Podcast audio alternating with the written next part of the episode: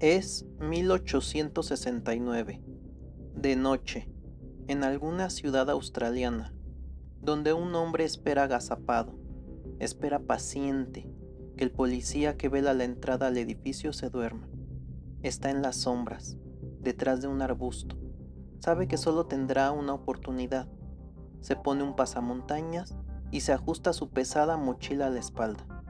El policía duerme. Es el momento. Discretamente, al amparo de la noche, el hombre se acerca y con poca destreza salta la malla. Se desliza un poco torpe hasta la entrada trasera donde forcejea con la puerta. El policía tiene el sueño pesado. No lo escucha. La puerta cede. El hombre entra. Cierra con cuidado. Sabe que en ese cuarto, con la puerta cerrada, casi no salen los sonidos. Y la luz siempre está encendida por lo que puede proceder con más confianza. Se acerca a uno de los grandes cajones de metal y lo abre. Dentro descubre justo lo que buscaba. No es dinero. Metido en ese gran gabinete frío hay un cadáver. Acomoda su mochila a su lado, de la que saca una sierra. Sin dudar y sabiendo que no hay mucho tiempo, procede a cortar la cabeza del cadáver. Lo hace con una gran destreza a diferencia de abrir puertas y saltar mallas, esto sí lo hace muy bien. Cuando finalmente la separa de su cuello, sabe que su labor no ha terminado. De su mochila saca otros instrumentos, cuchillos, pinzas, es experto en lo que hace. Corta con precisión y procurando no dañar mucho la piel de la cara, la retira de una sola pieza, como si se tratase de una máscara. Finalmente, no conforme con eso, saca de su mochila algo que tenía previamente preparado, una cabeza, a la que igualmente ya le ha removido la piel. Ahora, con la habilidad que solo un cirujano posee, pone la piel recién retirada del cadáver en la cabeza que tenía en su mochila. Después, la acomoda pacientemente en el cuerpo. Guarda su nueva adquisición, limpia y cierra. Sale justo como entró sin que el velador siquiera notara su presencia.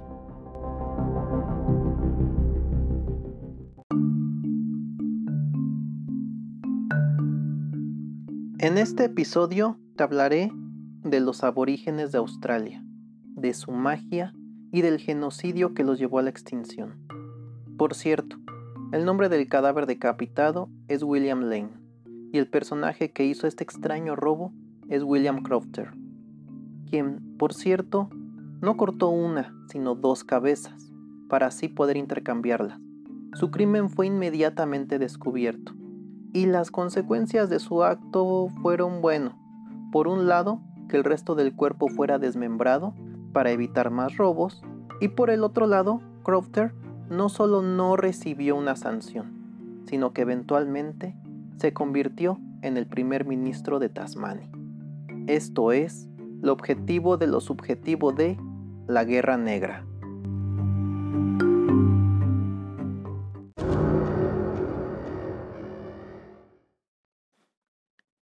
Para entender por qué la cabeza y partes del cuerpo de William Lane eran tan valiosas, tenemos que remontarnos a 1770, cuando James Cook navegaba sin fin trazando los mapas de lugares nunca antes vistos, explorando el globo terráqueo y echándolo todo a perder. Pues fue él y su Endeavor, su barco, los que llegaron a aquella playa desconocida hasta entonces para las potencias. En ella se encontraron con una fauna totalmente desconocida, con animales que no se imaginaron que pudieran existir, y sobre todo con humanos que aparentemente nunca habían tenido contacto con personas fuera de sus propias tribus, es decir, aborígenes. Por cierto, se cree que particularmente las tribus de Tasmania quedaron aisladas del resto del mundo desde la era glacial. Bueno, te decía que fue él, James Cook, quien echó todo a perder, pues gracias a su descubrimiento, a ese lugar se le declaró Tierra Nullis.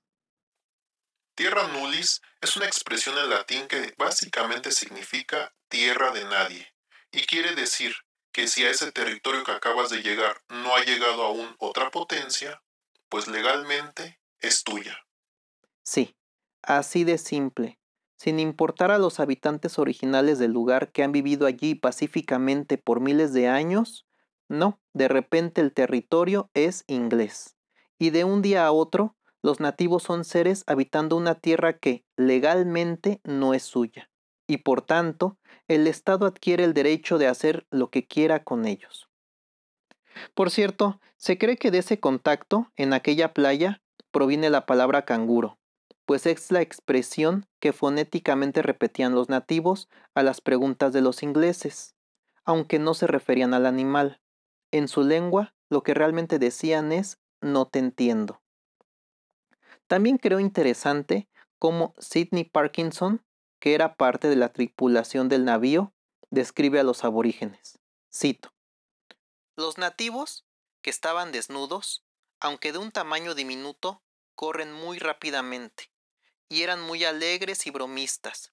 Sus huesos eran tan pequeños que podía abarcar con mi mano sus tobillos y los brazos también por encima de la articulación del codo.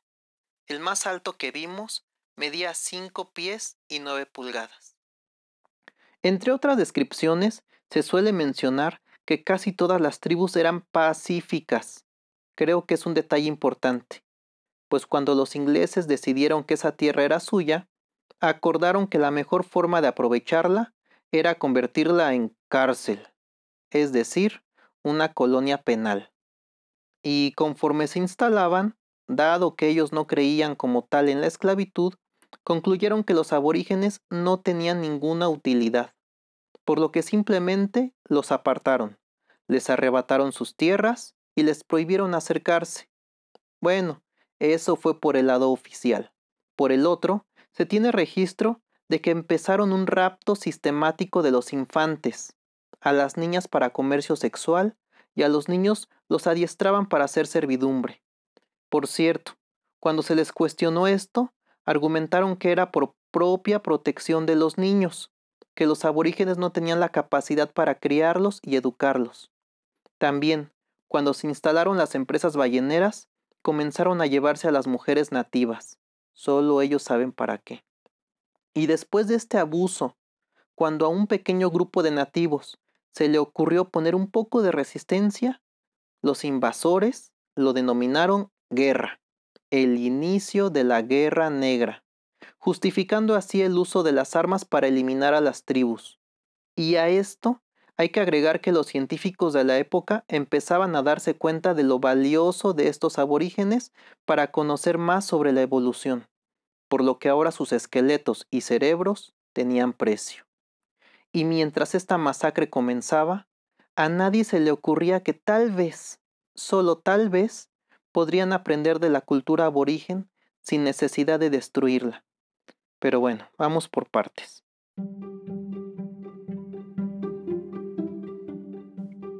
Imagina una sociedad en la que no hay jefes, políticos o presidentes, porque simplemente no hace falta.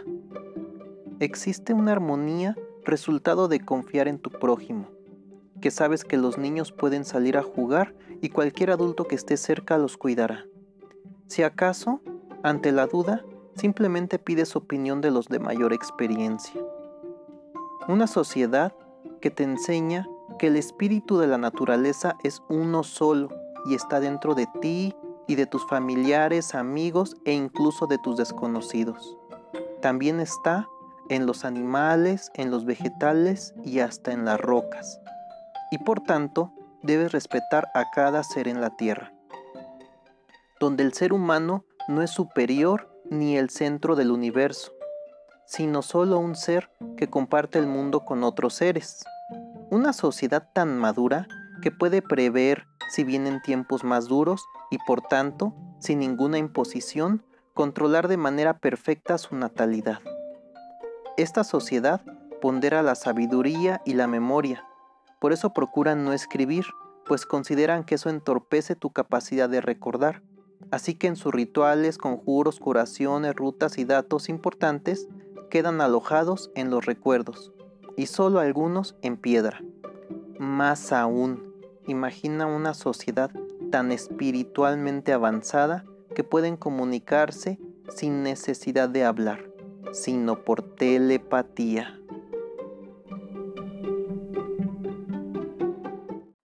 Sí, yo sé cómo suena esta parte de la habilidad de comunicarse telepáticamente. Pero antes de que lo descartes, déjame contarte que he descubierto que se han hecho experimentos serios con resultados polémicos, como los de los naipes de Carl Senner, o los del libro Mental Radio de Upton Sinclair, con prólogo de Albert Einstein, en el que describe la habilidad de su esposa para reproducir los dibujos realizados por él y por otros sin que esté ella presente. Además de una innumerable cantidad de casos aislados donde dos personas con algún vínculo afectivo han tenido situaciones de este tipo. Y tengo más argumentos de por qué no me suena tan disparatado esto de la telepatía en las tribus aborígenes. Pero ya nos adentraremos en ese tema en específico en otro episodio.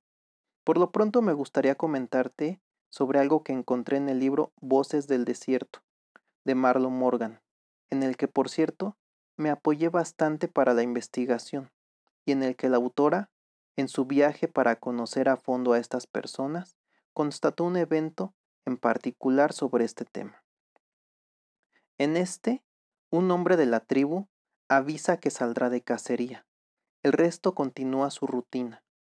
Horas después, durante una larga caminata, un anciano se tiende de rodillas en el suelo alzando los brazos. Los demás miembros se reúnen en torno a él, en silencio. Cuando la autora pregunta qué es lo que pasa, le explican que el anciano está recibiendo un mensaje del muchacho que salió de cacería y que se encontraba aún a muchos kilómetros de distancia.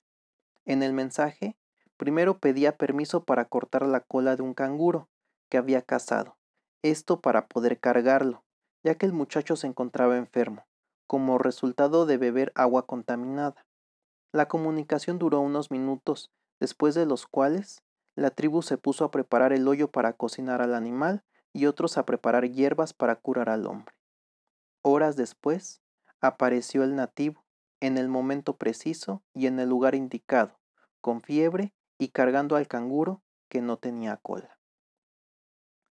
Creo que debo mencionar que, según algunas creencias, los aborígenes de las tribus originales no perecían a causa de hambruna, y es que a pesar de vivir en uno de los desiertos más extremos del mundo, los mismos animales se ofrecían para su consumo, es decir, se cruzan en su camino para ser muertos dignamente e ingeridos.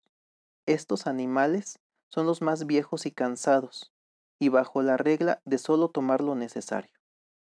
En cuanto al agua, bueno, estos hombres son los saorís originales. Los saorís son aquellos hombres y mujeres que practican la casi extinta radiestesia, que es en esencia la habilidad o capacidad de algunas personas de captar los cambios electromagnéticos del ambiente o percibir cualquier rastro en el entorno que le permita localizar cuerpos o flujos de agua que estén debajo de la tierra. Para que te des una idea, son aquellos que tal vez hayas visto en tele, que usando una varita en forma de Y rastrean el agua en el desierto. Otros usan varitas de metal y unos más péndulos. Bueno, ahora que ya te platiqué un poquito de estas tribus, regresemos a la historia. Te decía que Inglaterra decidió que esa sería una colonia penal.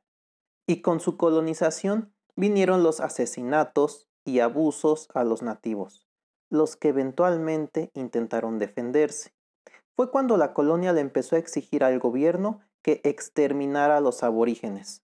Y cuando éste no respondió, empezaron a actuar por cuenta propia. Se dice que en una ocasión enviaron dos barriles con huesos de nativos a Sydney, como un mensaje al gobierno. Por si eso no hubiera sido suficientemente claro, el Colonial Times de Tasmania, es decir, el periódico local, publicó el primero de diciembre de 1826 el siguiente encabezado y cito. Lo decimos inequívocamente. La defensa propia es la primera ley de la naturaleza. El gobierno tiene que retirar a los nativos, si no, serán cazados como animales salvajes y destruidos.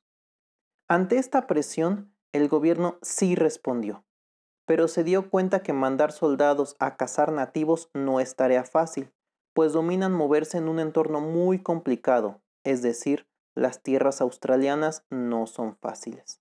Así que se les ocurrió una solución más práctica y barata, patrullas itinerantes, que consistían simplemente en darle autorización a los colonos de tomar armas y salir en grupos a cazar a los aborígenes.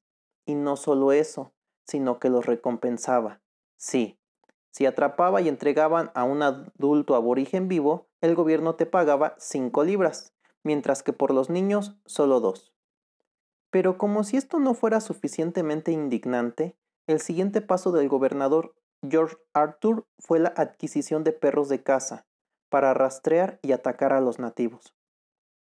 Finalmente, hicieron una llamada línea negra, que fue un barrido de la zona, al hacer avanzar de forma lineal uno junto a otro a miles de hombres entre soldados y colonos para localizar y acorralar nativos. Claro que algunos pequeños grupos intentaron defenderse, pero para darnos una idea en cuanto a cifras de esta supuesta guerra, de los aproximadamente 2.000 aborígenes auténticos que se encontraban por ahí de 1828, para 1833 ya solo se contaban menos de 250 y para 1835 eran menos de 150 y finalmente en 1847 los últimos 47 fueron trasladados a la isla principal de Tasmania. Hay que decir que no todos los ingleses estaban de acuerdo con este exterminio. George Augustus Robinson pidió apoyo a Truganini, un aborigen, para juntos convencer de venir con ellos a los sobrevivientes de este genocidio y ayudar a reubicarlos, con la esperanza de salvar a los más posibles. Que, aunque fue una misión exitosa, en cuanto a reunir a los pocos que quedaban libres en Tasmania, el confinamiento en los campamentos no evitó que los aborígenes originales siguieran muriendo. Esta mujer de la que te hablo, Truganini, fue considerada la última aborigen de sangre completa de Tasmania. Se hizo famosa en su empresa conciliadora al lado de un inglés para intentar mediar y así salvar a los últimos de su pueblo. Aunque su misión parecía loable, muchos la tildaron de traidora, pues al reunir a los pocos que seguían huyendo, el Estado finalmente pudo confinarlos en un campamento, donde las bajas condiciones salubres y el encierro no evitaron que, pues, terminaran muriendo. Ella murió el 8 de mayo de 1876, y cabe resaltar que antes de fallecer, una de sus mayores preocupaciones era que, llegado el momento, no la fueran a enterrar en su tierra natal. Y su miedo tenía sentido, pues se había enterado de lo que le sucedió a William Lane, el cadáver de quien te conté al principio, y quien había sido compañero de Truganini en el campamento. Lane murió el 3 de marzo de 1869. Su cuerpo fue desmembrado y usado para la investigación científica. Tanto la Royal Society of Surgeons como la Royal Society of Tasmania discutían por quién debería tener los restos para su propia investigación discusión que terminó, como te conté, con el robo de una cabeza de la morgue. Por cierto, a pesar de la petición de Truganini por ser enterrada, cuando falleció, de todas maneras, la Royal Society exhumó su cadáver y sus huesos estuvieron en un museo en exhibición hasta 1947.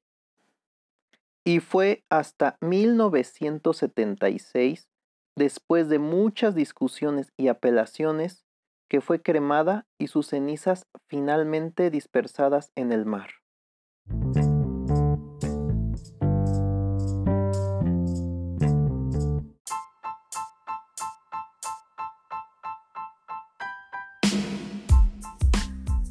Antes de terminar, quiero mencionar que en 2008 el primer ministro de Australia pidió perdón a los aborígenes por el sufrimiento causado en el pasado y también creo que a pesar de lo vivido, a Truganini le fue bien, pues entendamos el contexto de ignorancia y poca ética con que operaban las potencias en ese entonces. Me explico. Truganini nació solo dos años después de la muerte de Sir G. Parkman, también conocida como la Venus de Otentonte. Ella fue también, al igual que Truganini, una mujer aborigen, solo que en África. Ella fue capturada y puesta en exhibición en un museo como una atracción viva. Se le obligó a aprender y hacer trucos en un circo, prostituirse y, bueno, muchas cosas horribles. Pero de ella te hablaré en otro episodio. Si te gustó el capítulo, tienes algún mensaje, queja o petición de tema, déjame leerte en el apartado para comentarios de la, plataforma que uses para escuchar o en la red social de tu preferencia. Y con esto finalizo este capítulo del proyecto OS, separando lo objetivo de lo subjetivo. He dicho.